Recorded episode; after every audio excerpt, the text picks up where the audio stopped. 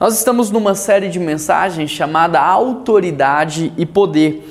E desde o primeiro domingo nós estamos conversando sobre uma profunda transformação que Deus deseja fazer no mundo e a começar em nós. Todos nós temos visto tudo o que está acontecendo. São apenas dois meses deste novo ano e a quantidade de tragédia que está acontecendo é assustador. E nesse período todo, Deus tem tentado transformar as nossas vidas e por isso, mais uma vez eu digo, a começar começar em nós. No primeiro domingo nós falamos sobre a autoridade de Jesus e parece algo assim tão simplório, né? Parece algo tão batido, algo que já é aceitado pelos cristãos, que já é algo aceito pela comunidade evangélica, mas na verdade não é bem assim que tem acontecido. As pessoas falam que Jesus é Senhor e Salvador, mas não vivem como se de fato fosse. É, elas vivem em prol dos próprios desejos, das próprias vontades. Por isso, na primeira mensagem da série, nós falamos sobre a autoridade de Jesus. No segundo domingo da série, nós falamos sobre a autoridade da liderança pastoral. No terceiro domingo da série, nós falamos sobre a autoridade é, dos governos, né, daqueles que Deus escolheu para nos liderar. E hoje nós vamos falar sobre a autoridade dos pais sobre a vida dos seus filhos. E aí eu quero convidar você a abrir a sua Bíblia comigo em Mateus capítulo 1, verso 18. Mateus 1, verso 18. O texto diz assim, vai aparecer aí na sua tela: Foi assim o nascimento de Jesus Cristo. Maria, sua mãe, estava prometida a casamento a José. Mas antes que eles se unissem, achou-se grávida pelo Espírito Santo. Por ser José, seu marido, um homem justo, e não querendo expô-la à desonra pública, pretendia anular o casamento secretamente. Mas depois de ter pensado nisso, apareceu-lhe o anjo do Senhor em sonho e disse: José, filho de Davi, não tema receber Maria como sua esposa, pois o que foi gerado nela procede do Espírito Santo.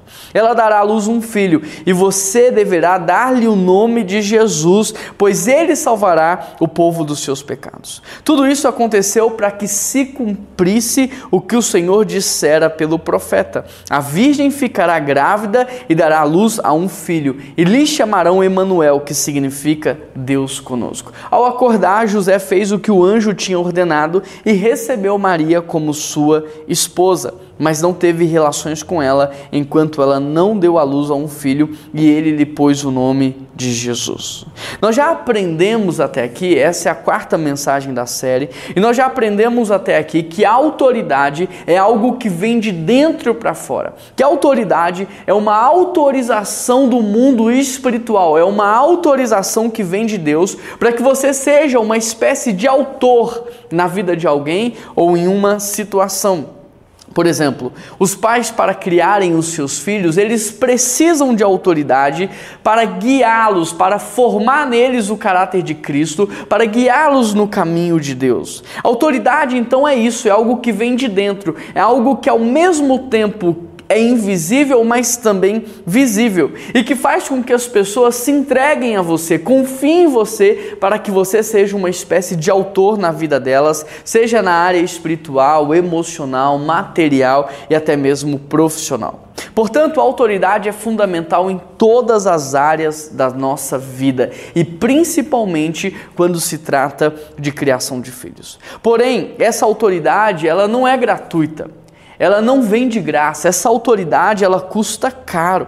Afinal, um grande privilégio como esse, a autoridade, requer também uma grande responsabilidade. Portanto, o casal, ao se tornar pai, ao se tornar mãe, o casal ao se tornar pais, eles já têm uma autoridade que é conferida pelo ato de gerar. Mas essa autoridade, ela precisa ser nutrida, ela precisa aumentar para que os pais continuem liderando os seus filhos, mesmo nas fases de maior independência e liberdade. Por exemplo, na infância, muitos pais conseguem liderar, mesmo tendo pouca autoridade, e eles conseguem liderar com pouca autoridade a partir do controle. A criança não tem como escapar, ela não tem ainda uma independência, então o pai consegue controlar. Mas da adolescência para frente não. Da adolescência para frente o controle já não funciona tanto e é aí que entra a autoridade espiritual. Agora, enquanto o controle modela o comportamento do seu filho, a autoridade modela o coração dele. Interessante porque se você modelar o comportamento, o que, que vai acontecer? Quando ele estiver longe de você, ele vai voltar a repetir um padrão. Mas se você modelar o coração dele, não.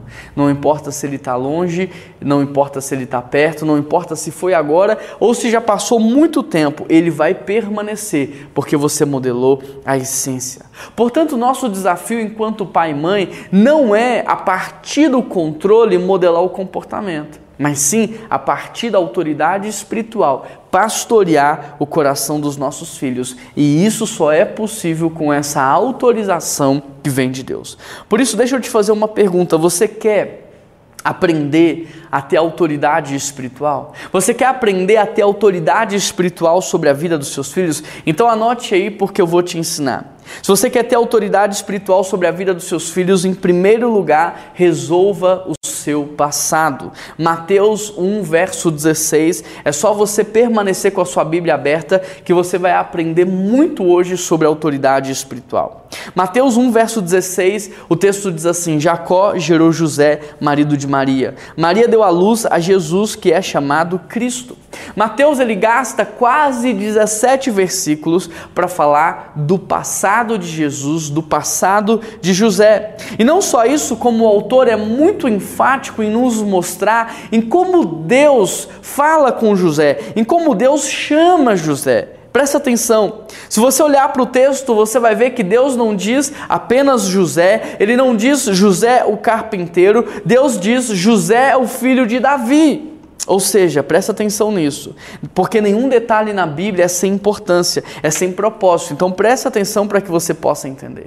Quando Deus chama José dessa maneira, Deus está lembrando para ele de que família ele faz parte, de onde ele veio, do que Deus tem feito nas gerações e do que Deus quer continuar a fazer a partir dele. Em outras palavras, Deus está dizendo: olha, não se esqueça do meu propósito para a sua família, não se esqueça do que eu estou fazendo fazendo ao longo de toda a sua geração. Querido, o que Mateus está mostrando para a gente aqui é que José ele tem todas as credenciais para ser o pai de Jesus. É que José tem o seu passado resolvido. É que José não tem pendências com o seu passado e que, portanto, ele tem autorização divina para ser o pai de Jesus. Entenda uma coisa: se você quer ter autoridade enquanto pai, enquanto mãe, você precisa resolver as suas pendências com o passado. Se você quer ter autoridade enquanto pai, enquanto mãe, você precisa resolver as suas pendências em família. Passado resolvido, futuro decidido. Enquanto Davi tinha um passado resolvido, tudo dava certo para ele. Mas quando Davi permitiu que houvesse pendências na sua vida, o seu futuro foi desastroso. Querido, a psicologia diz que todas as vezes que você vai tomar uma decisão, o seu inconsciente busca no seu passado algo que lhe autorize a avançar. E se há uma vitória em relação àquele problema, você é encorajado a prosseguir. Mas se o seu inconsciente encontrar uma derrota, provavelmente você vai ficar paralisado. E eu quero te mostrar isso na vida de Davi. Davi, quando foi levar comida para os seus irmãos, ele se deparou com um desafio. Havia um gigante afrontando o exército do Deus vivo. No seu inconsciente houve uma procura por autorização. Seu inconsciente foi no seu passado para buscar alguma situação parecida com aquela. E o seu inconsciente encontrou uma vitória contra o urso, a vitória contra o leão, e isso lhe deu autorização, isso lhe deu coragem para avançar. Dessa maneira, Davi não só avançou, como venceu o gigante. Mas em determinado momento da vida de Davi, ele permite uma derrota moral, uma pendência. Ele participa de um adultério, ele participa de um homicídio. E aí o que acontece? Quando Davi tem novos desafios, o seu inconsciente busca no seu passado autorização, busca no seu passado encorajamento e só encontra derrota. Derrota moral, derrota ética, derrota em muitas áreas da vida de Davi. Como consequência, diante dos desafios, Davi fica paralisado, ele não consegue avançar. Percebe o que acontece? Portanto, se você quer ter autoridade espiritual sobre a vida dos seus filhos, você precisa resolver o seu passado. Você nunca vai entrar numa nova fase da sua vida se você permanecer com pendências, se você permanecer com problemas, se você permanecer com relacionamentos quebrados. Você precisa listar todas as pendências que você tem e dedicar tempo resolvendo uma a uma para que você entre em uma nova fase da sua vida. Se você tem dívidas, que você negocie. Se você tem relacionamentos quebrados, que você reconcilie. Mas você não pode avançar enquanto houver correntes segurando você no passado. A sua autoridade no presente, ela está inteiramente ligada à resolução do seu passado. E quando eu olho para José e Maria, eu percebo que eles tinham um passado resolvido. Eles eram bons discípulos, eles eram bons filhos, eles eram boas ovelhas, portanto, como consequência, eles também tiveram um bom casamento e foram bons pais. A sua autoridade no presente ela está diretamente relacionada àquilo que você viveu no passado, portanto, passado resolvido, futuro decidido. Em segundo lugar, se você quer ter autoridade na vida dos seus filhos, você precisa ser íntegro. Olha o que o texto diz no verso 19: José, seu noivo, era um homem justo José era um homem justo. Se você observar, o Espírito Santo não só escolheu Maria para ser a mãe de Jesus, como também escolheu José para ser o seu pai. E como é que eu sei que Deus escolheu José? Porque o texto me mostra no verso 21 que José pensou em abandonar Maria, que José pensou em deixar Maria e que o anjo apareceu para ele dizendo: Não faça isso. Você não só deve receber Maria como sua esposa, como você deve dar um nome para Jesus. Percebe? José e Maria, os dois foram escolhidos por Deus para criarem um filho para ele. Agora pense um pouco, como é que você acha que era a vida de José e Maria para que Deus pudesse escolhê-los? Como você acha que era o relacionamento deles com Deus para que o Espírito Santo pudesse presenteá-los com essa oportunidade de criar um filho chamado Jesus, o Filho de Deus? Como que você acha que era o namoro dos dois? Como que você acha que era o noivado dos dois para que eles fossem agraciados dessa maneira, percebe? O interessante é que Maria não era santa e José também não era um anjo. Eles eram dois jovens que escolheram viver uma vida consagrada a Deus. Dois jovens que escolheram viver de acordo com a palavra. Dois jovens que escolheram manter um namoro santo, um noivado santo que agradasse a Deus. Olha o que o texto diz. Antes do casamento, ela engravidou pelo poder do Espírito Santo. José, seu noivo, era um homem justo e resolveu romper em segredo, pois não queria envergonhá-la. Maria era íntegra e José era justo. A sua autoridade no presente está relacionado à sua integridade no passado. Se você quer ter autoridade no mundo espiritual, você precisa ter vida com Deus. José estava decidido a abandonar Maria secretamente. E sabe o que aconteceu? Deus falou com José por mais de três vezes. Deus fala com ele em Mateus 1,20, em Mateus 2,13, em Mateus 2,19. Deus fala várias vezes com José. Observe a sensibilidade desse homem quanto aquilo que Deus está dizendo, quanto a palavra de Deus. Tem gente, querido, que o mundo pode cair e a pessoa não acorda, ela morre no terremoto. Tem gente que a casa está pegando fogo e a pessoa morre dormindo, mas José está dormindo e Deus fala com ele e ele acorda. Olha a sensibilidade desse homem quando Deus diz. Eu conheço pessoas que Deus está chamando há anos e a pessoa não consegue perceber. Todo mundo à sua volta percebe, menos a pessoa. Eu conheço pessoas pelas quais Deus só falta gritar com elas, porque está todo mundo percebendo, menos ela. Mas aqui, aqui não. José está dormindo. Ele está num sono profundo e Deus fala José e ele acorda. Percebe a sensibilidade desse homem quando Deus fala com ele? Querido, nenhuma intimidade com Deus é construída do dia para a noite. Nenhuma intimidade com Deus é construída num passe de mágica. Essa sensibilidade de José quanto à voz do Senhor nos mostra uma relação de amizade que provavelmente foi construída ao longo de toda a sua vida. É como eu sempre digo: Deus não tem preferidos, Deus tem melhores amigos. Deus tem melhores amigos e é muito provável que José e Maria fossem grandes amigos de Deus, fossem pessoas que estavam sempre na sua presença, cultivando uma relação de intimidade. Querido, presta atenção. Quer ser uma bênção para sua família?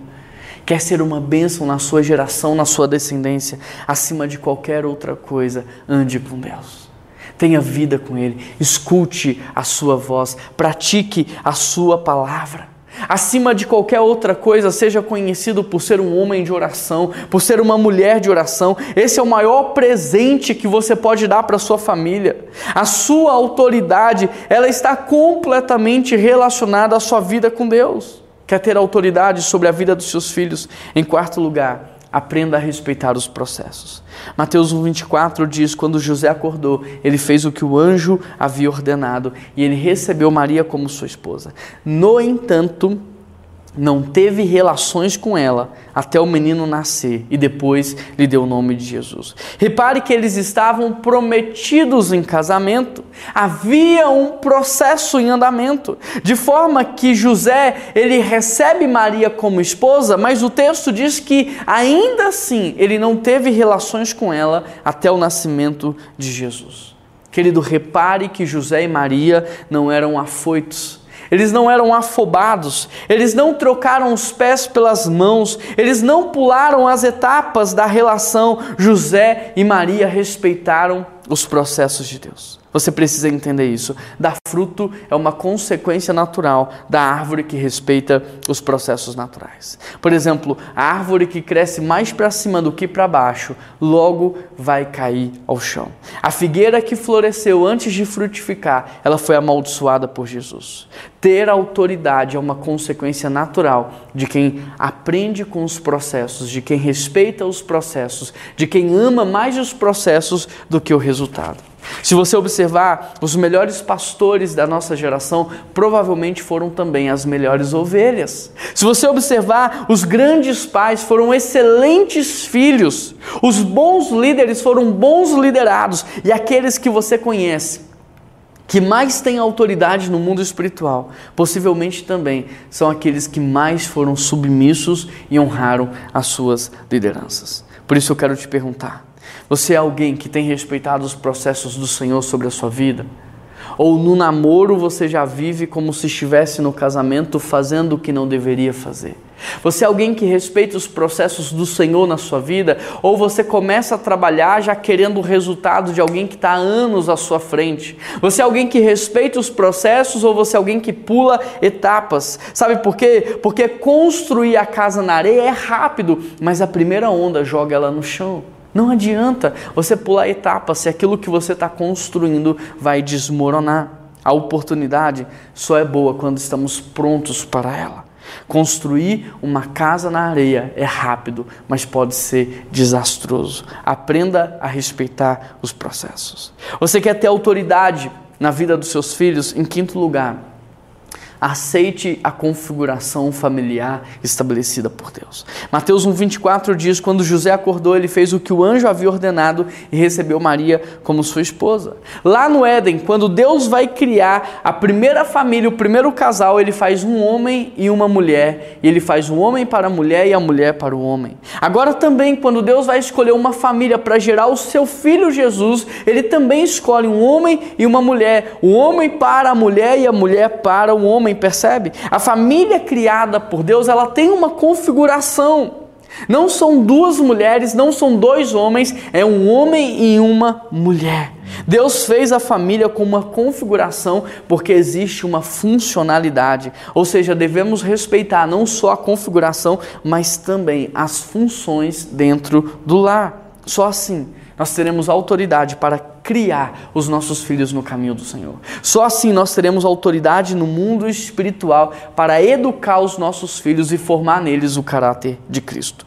Quer ter autoridade espiritual sobre a vida dos seus filhos?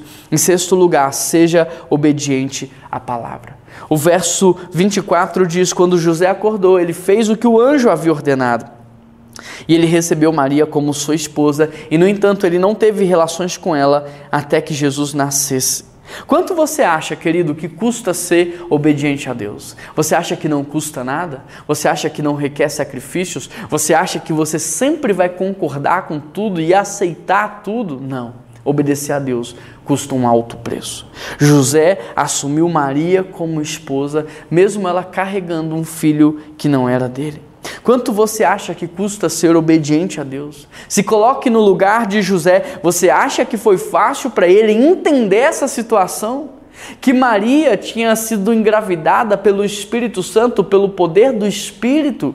Você acha que foi fácil para ele conceber, aceitar? Mateus 2,14, naquela mesma noite, José se levantou e partiu com o menino e Maria, sua mãe, para o Egito. Aqui de novo o anjo vai falar com ele, e na mesma hora que o anjo fala, ele se levanta, ele pega Maria, ele pega o recém-nascido e ele se muda para o Egito. Você acha que foi fácil?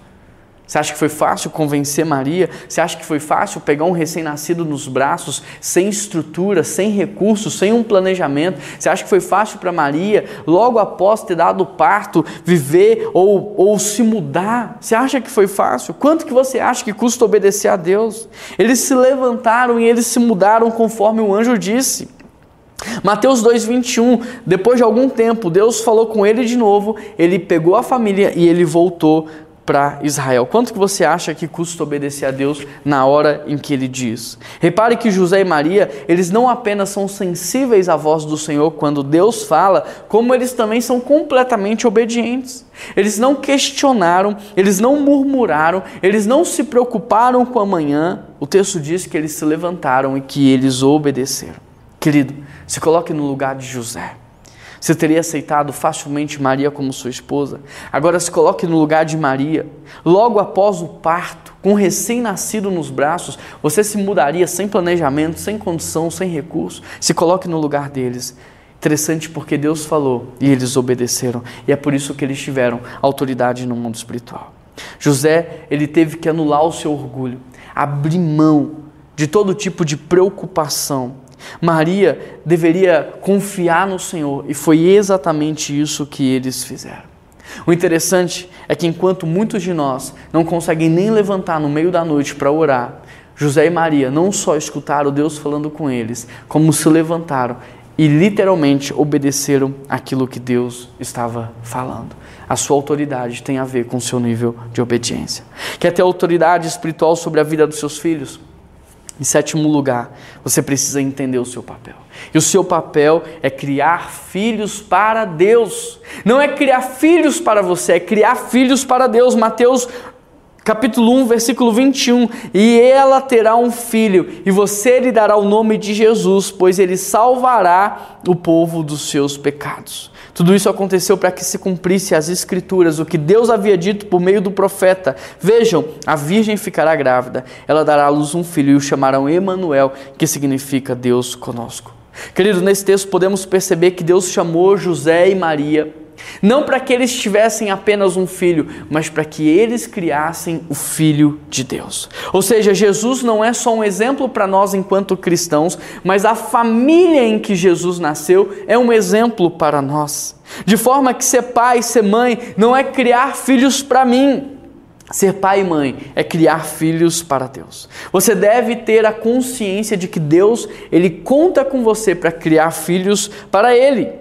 E se isso é uma verdade, então a forma como nós criamos os nossos filhos, a forma como nós educamos os nossos filhos é muito importante e ela deve mudar Hoje, muitos pais têm projetado nos seus filhos os seus fracassos. Muitos pais, frustrados na vida por não terem conseguido realizar alguns sonhos, projetam nos seus filhos para que eles satisfaçam os seus desejos e as suas carências. Por exemplo, eu sempre quis ter um negócio e eu nunca consegui, então eu projeto no meu filho que ele seja um grande empreendedor e que ele faça aquilo que eu não fiz. Como consequência dessa mentalidade, como consequência de alguém que pensa que está criando filhos para redimir a sua própria história, o que, que tem acontecido hoje? Pais estão frustrados, filhos estão decepcionados e a família está infeliz. Por quê? Porque essa não é a configuração familiar, não é o padrão da família que Deus estabeleceu. O padrão da família é o pai e a mãe devem criar filhos para Deus e os filhos devem honrar os seus pais, glorificando a Deus. Esse é o modelo familiar correto. Agora me diz uma coisa: se você soubesse que há um grande propósito de Deus para a vida do seu filho, como que você o educaria? Se você soubesse que há um grande propósito de Deus para a vida do seu filho, como é que você investiria na vida dele? No que você investiria? Quanto tempo você passaria com ele? Sabe por que eu estou te perguntando isso? Porque Deus tem um grande propósito para a vida do seu filho. E se você não entender que você está criando filhos para Deus, e se você não entender o propósito que Deus tem para a vida dos seus filhos, você pode impedir que seus filhos vivam uma vida extraordinária. Por isso, mais uma vez, eu vou te dizer: Deus conta com você. Deus conta com você para que o seu filho saiba quem ele é, a identidade dele. Deus conta com você para que o seu filho saiba qual é o propósito da vida dele. Deus conta com você para que você não só revele tudo isso a eles, como você dê a mão para eles e caminhe com eles neste propósito que Deus tem para a família. Percebe? Impulsionando, sendo uma plataforma para que ele alcance um nível ainda maior. O que você precisa entender é que tudo que Deus vai fazer nas próximas gerações tem a ver com o que você está fazendo com seus filhos hoje. As pessoas que Deus vai usar para transformar o nosso país tem a ver com o modelo de criação que você está exercendo hoje na sua família. Querido, o tipo de marido e o tipo de esposa que haverá no futuro tem a ver com o tipo de marido e esposa que você é hoje. É o exemplo que você dá hoje. O tipo de configuração familiar que haverá no futuro futuro tem a ver com a qualidade da família que você tem. Percebe? O tipo de cristão que nós teremos amanhã tem a ver com o seu exemplo hoje na vida do seu filho. Você hoje está construindo o futuro a partir dos seus filhos. Você hoje está participando da transformação da humanidade através dos seus filhos. Você hoje está influenciando a cultura a partir da criação dos seus filhos. Portanto, pais, são aqueles que tornam possível a vocação dos filhos. Pais são aqueles que transferem para os seus filhos todas as bênçãos espirituais que há na família. Pais são aqueles que dão nome, que dão identidade, que dão propósito, que dão significado e que revelam a missão. Seu filho, entenda isso, não precisa de um apelido. Seu filho precisa de um nome. Seu filho não precisa de um rótulo, ele precisa de uma identidade. Seu filho não precisa de uma profissão para se sustentar, ele precisa de um propósito para viver. Entende? Nós não estamos aqui para sermos coleguinhas dos nossos filhos. Nós estamos aqui para criá-los para Deus. Aqui há uma grande responsabilidade, um grande privilégio, mas uma grande responsabilidade. De maneira que um dia nós vamos prestar contas a Deus de como nós fizemos ou cumprimos a nossa missão. Ser pai e mãe não é um passatempo nas nossas vidas. Ser pai e mãe não é apenas uma função. Ser pai e mãe é a nossa vida, é o nosso estilo de viver, é o nosso padrão, é o nosso trabalho. Portanto, dê aos seus filhos aquilo que o mundo não pode dar. Revele para eles a linhagem real da qual eles fazem parte. Revele para eles que eles fazem parte de uma família espiritual, que eles são filhos de Deus, que eles não nasceram pelo acaso, mas sim como frutos de um propósito, que eles fazem parte de algo maior. Quer ter autoridade espiritual sobre a vida do seu filho? Em primeiro lugar, resolva o seu passado. Em segundo lugar, tenha vida com Deus. Em terceiro lugar, seja íntegro. Em quarto lugar, respeite os processos. Em quinto lugar, aceite o padrão familiar criado por Deus. Em sexto lugar, obedeça a palavra. Em sétimo lugar, entenda o seu papel, que é criar filhos para Deus, revelando identidade e propósito. Em oitavo lugar, consagre o seu filho a Deus. Lucas 2:21. Olha o que o texto diz. Oito dias depois, quando o bebê foi circuncidado, chamaram-no Jesus. O nome que o anjo lhe tinha dado antes mesmo dele ser concebido. Então chegou o tempo da oferta da purificação, como era exigido na lei de Moisés. Seus pais o levaram a Jerusalém para apresentá-lo ao Senhor. Querido, muitos pais pensam que apresentar o filho na igreja, consagrando ele a Deus, é uma bobeira, mas não é. O mundo espiritual rege o mundo material. O mundo espiritual governa o mundo material. Portanto, quando você apresenta o seu filho a Deus, consagrando ele, é o mesmo que você dizer para Deus: Olha, Deus, eu entendi, eu entendi a minha missão. Eu entendi que esse filho aqui, antes de ser meu, ele é seu. E antes que ele chegasse aqui nas minhas mãos, ele já morava, estava no seu coração.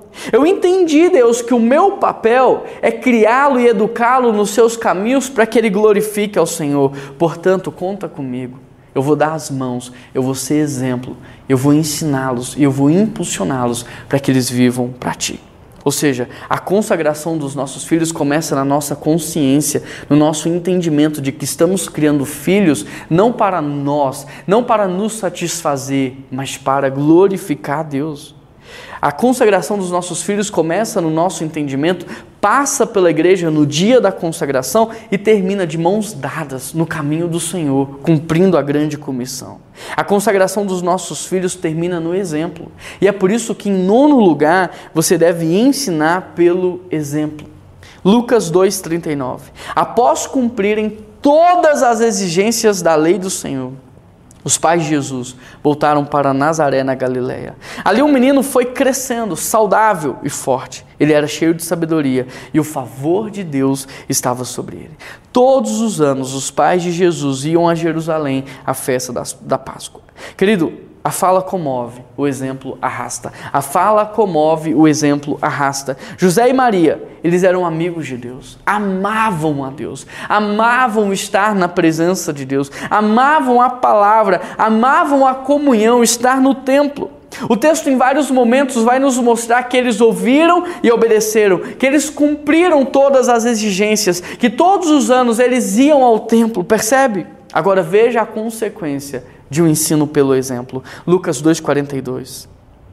Quando Jesus completou 12 anos, foram à festa como de costume. Presta atenção, como de costume nos mostra que estar no templo, que estar na comunhão, era uma prática comum da família. Verso 43: Terminada a celebração, partiram de volta para Nazaré.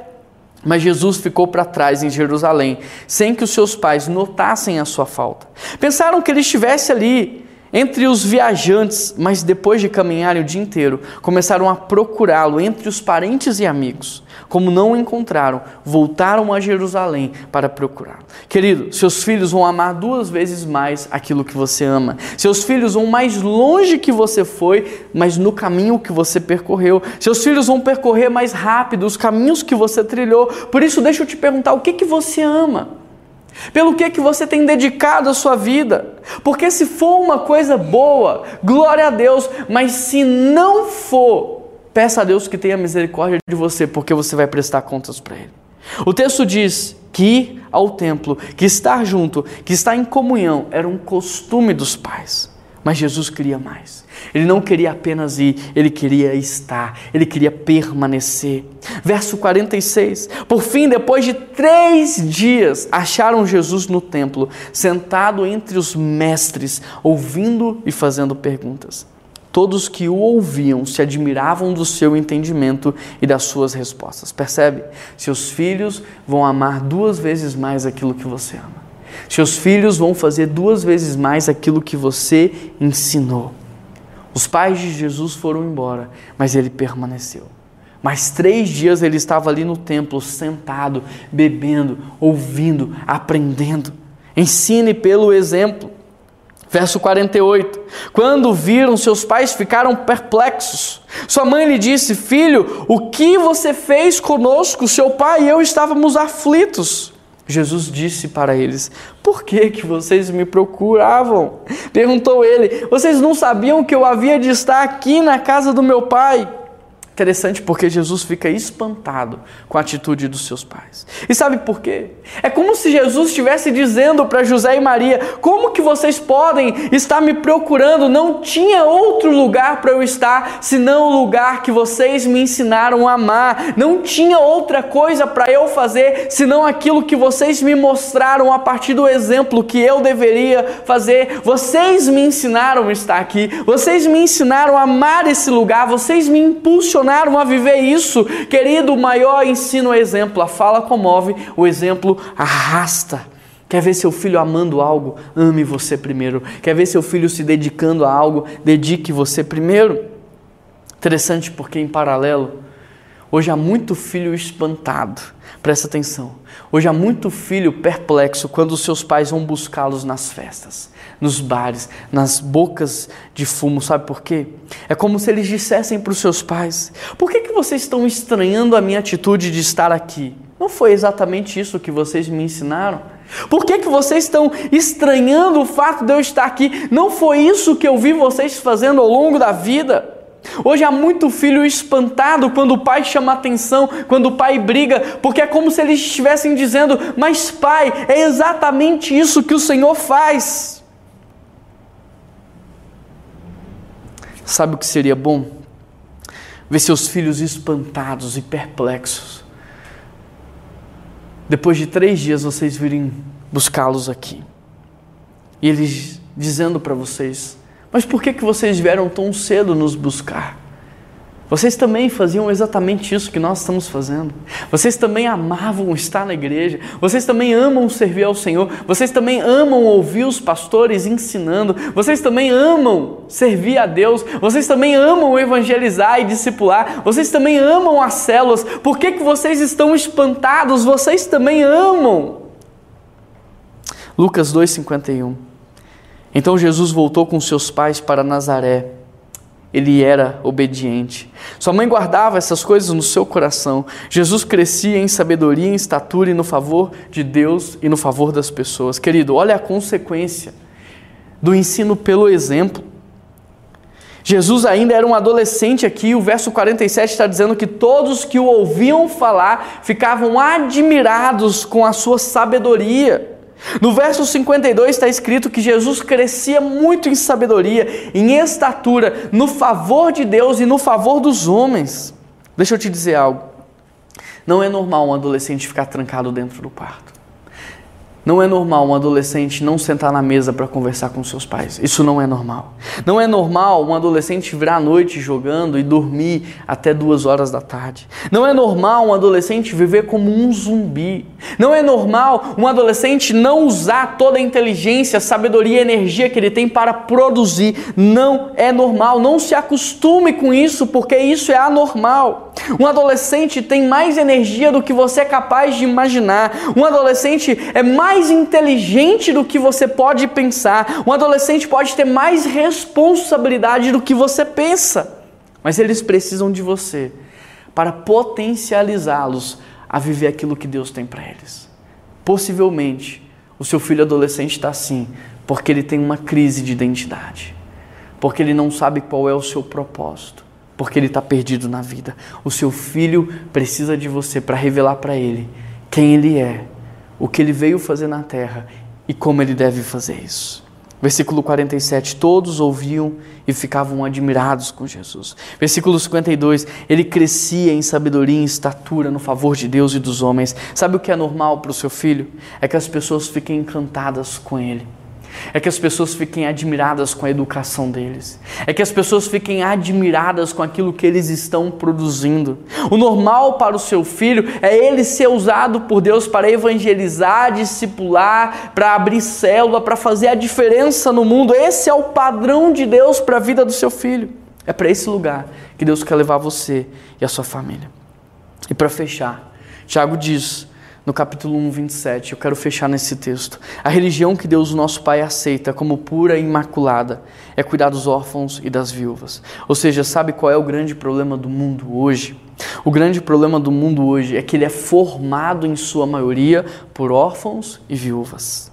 E sabe o que são órfãos e viúvas? São casas que não há pais presentes. São pessoas sem referência de paternidade e maternidade. É uma sociedade perdida em princípios e valores. São pessoas perdidas sem identidade e propósito. E por incrível que pareça, o que nós mais temos hoje na sociedade não são órfãos em orfanatos, são órfãos dentro de casa. São órfãos de pais vivos. O que nós mais temos hoje não são viúvas de maridos que morreram, são viúvas de maridos omissos. Muitas famílias estão desamparadas porque há uma inversão de valores dentro de casa, porque há disfuncionalidade na família. A principal crise do Brasil não é política, é uma crise moral. E essa crise é consequência de lares que não têm espiritualidade, que não têm vida com Deus. O que você precisa entender é que o seu principal trabalho na vida não é ser funcionário em uma empresa. O seu principal trabalho na vida não é abrir um negócio. O seu principal trabalho na vida é ser pai, é ser mãe. Sabe por quê? Porque Deus não está montando um negócio. Deus não está abrindo uma empresa, Deus está formando uma família. O propósito de Deus é formar uma família.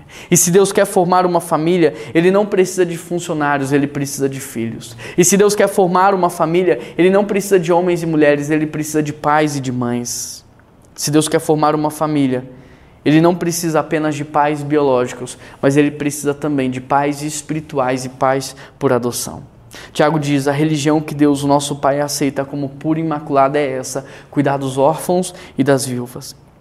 Eu vejo nesse tempo Deus chamando homens e mulheres para assumirem de fato a postura de pais dentro de casa. Você está entendendo? Deus está falando com pessoas que vivem como se não tivessem filhos. Deus está falando com pessoas que tratam os seus filhos como se eles fossem um pet, de modo que o quarto é a jaula, é o cercadinho. E a função deles, enquanto pai de um pet, é prover alimento, lugar e adestramento de comportamento. Eu vejo nesse tempo Deus chamando homens e mulheres para serem pais espirituais. Deus está falando com algumas pessoas que investem mais tempo e recurso na formação acadêmica do que na formação espiritual. Deus está falando com homens e mulheres e tirando deles o egoísmo, a vaidade, para que eles possam assumir a função de pais espirituais, provendo identidade, provendo propósito e direção.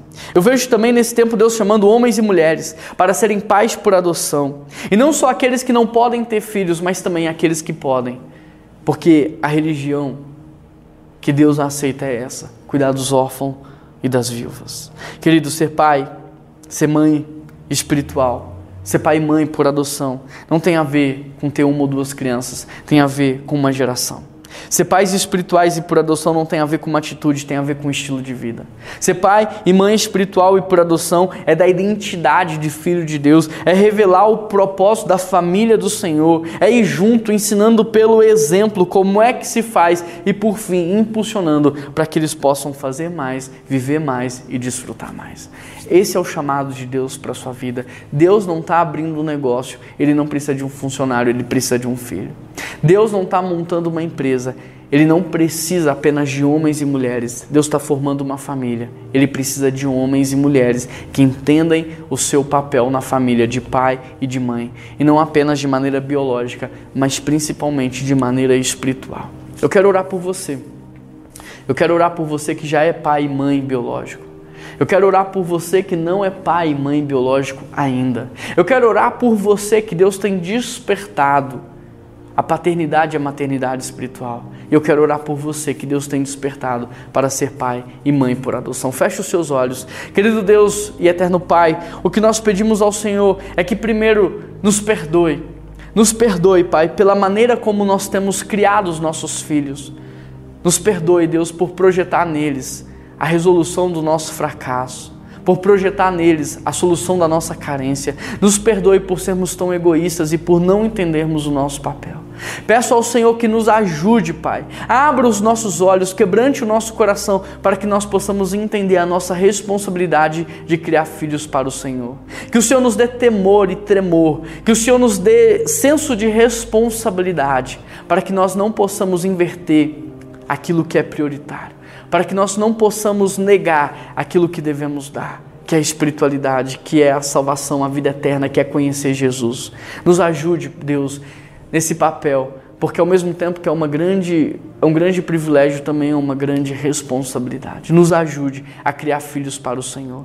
Que o Senhor nos dê sabedoria, que o Senhor nos dê discernimento espiritual, que o Senhor nos dê capacidade eu peço também, Deus, que o Senhor ressignifique na vida dos nossos filhos todos os nossos erros e que o Senhor não permita que os nossos erros possam ser maiores do que aquilo que a gente procura fazer como acerto. Que o Senhor mude isso na vida deles e que os nossos erros não tenham uma influência tão pesada. Que o Senhor ressignifique, que o Senhor redima a vida deles e a nossa também, Pai. Que o Senhor possa abençoá-los, ó Pai, e que nós possamos apontar para o Senhor como verdadeiro Pai, porque ainda que nós possamos errar, o Senhor não erra, o Senhor não falha, o Senhor é perfeito. Então que a nossa vida aponte o tempo todo para o Senhor. Nos ajude, Deus, a revelar para os nossos filhos a identidade, o propósito e a missão. Nos ajude a impulsioná-los a viver para o Senhor. Nos ajude, Pai, a amar o Senhor de todo o nosso coração, de toda a nossa alma, para que os nossos filhos te amem ainda mais. Nos ensine, Deus, a ter fome e sede do Senhor, para que os nossos filhos tenham ainda mais. Nos ensine, Pai, a honrar o Senhor com os nossos bens e com os nossos recursos, para que os nossos filhos honrem ainda mais. Nos ensine a servir o Senhor com toda a nossa vida, para que os nossos filhos sirvam ainda mais. Nos ensine a evangelizar a tempo e a fora de tempo. Nos ensine a discipular, abrir células, casas de paz, para que os nossos filhos façam ainda mais. E Deus, eu peço ao Senhor que nos dê o dom da adoção. Que o Senhor nos leve a adotar como o Senhor nos adotou. Que o Senhor nos ensine a amar, a decidir amar como o Senhor decidiu nos amar. Que o Senhor Deus possa restaurar homens e mulheres no dia de hoje. Que o Senhor possa restaurar a paternidade e a maternidade. Que o Senhor venha restaurar famílias. Que o Senhor venha restaurar filhos. Que o Senhor venha curar relacionamentos. Que o Senhor venha libertar famílias nessa hora. Porque família é projeto do Senhor e o Senhor é o maior interessado em abençoar famílias. Essa é a minha oração em nome de Jesus que nós oramos e toda a igreja diz amém.